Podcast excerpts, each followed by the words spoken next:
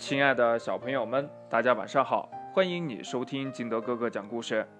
今天呢，金德哥哥给大家讲的故事叫《小猫盖了新房子》。话说呀，这小猫要盖新房子了，朋友们都来帮忙了。嗯哟，哎呦，嗯哟，哎呦，这大象呀，到树林里运来了一根又一根的原木。吃吃啦吃啦！山羊和小花狗呢，把原木锯成一样厚的木板，叮当叮当叮当叮当，这是干嘛呢？小熊呀和小公鸡一会儿就用木板钉成了一座漂亮的小房子。这叮叮当当的呀，就是小熊和小公鸡在钉房子呢。汗水呀，湿透了朋友们的衣衫。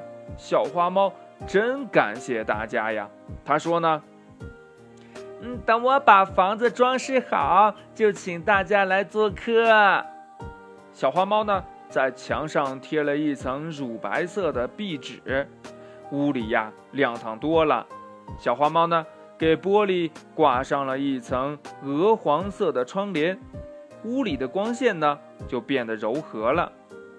小花猫呢，在地上铺上了花地毯，呀，这走上去真舒服。好多天过去了，朋友们问小花猫呀：“小花猫，今天可以到你家来做客吗？”小花猫说：“呀，不行不行，现在正下雨呢，你们会把新房子弄脏的。”这又过了几天呀，朋友们又问呢。小花猫，嗯，今天不下雨，可以到你家做客吗？小花猫又说呀，不行不行，你们没有看见，嗯，天正在刮风吗？你们来会把新房子弄脏的。又过了几天呀，这不下雨也不刮风，太阳红红的，天气暖暖的。这小猫又说呀，朋友们，请到我家来做客吧。朋友们高兴极了呀，可是。大象想了想，却对朋友们说：“小猫家铺了地毯，我们带着干净的鞋子去吧。”于是呀，有的夹着新鞋，有的呀包着刚刷过的干净鞋，笑嘻嘻地向小猫家走去。到了小猫家门口呢，大家都换上了自己带来的干净鞋。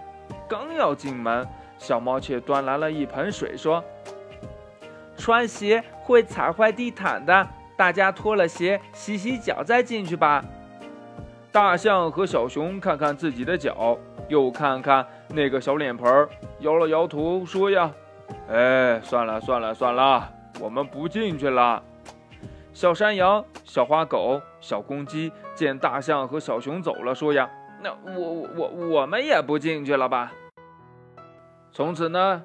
谁都没有再到小猫家做过客了，谁也都不愿意再找小花猫玩了。每天和小花猫作伴的，只有它那座新房子。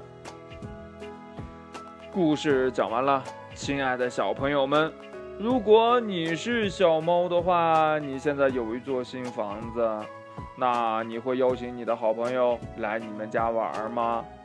那如果他们没有带干净的鞋，怎么办呢？快把你想到的跟你的爸爸妈妈还有你的好朋友相互交流一下吧。喜欢听金德哥哥讲故事的，欢迎你下载喜马拉雅，关注金德哥哥。同样呢，你也可以添加我的个人微信号码幺三三三零五七八五六八来关注我故事的更新。亲爱的小朋友们，祝你晚安，明天见，拜拜。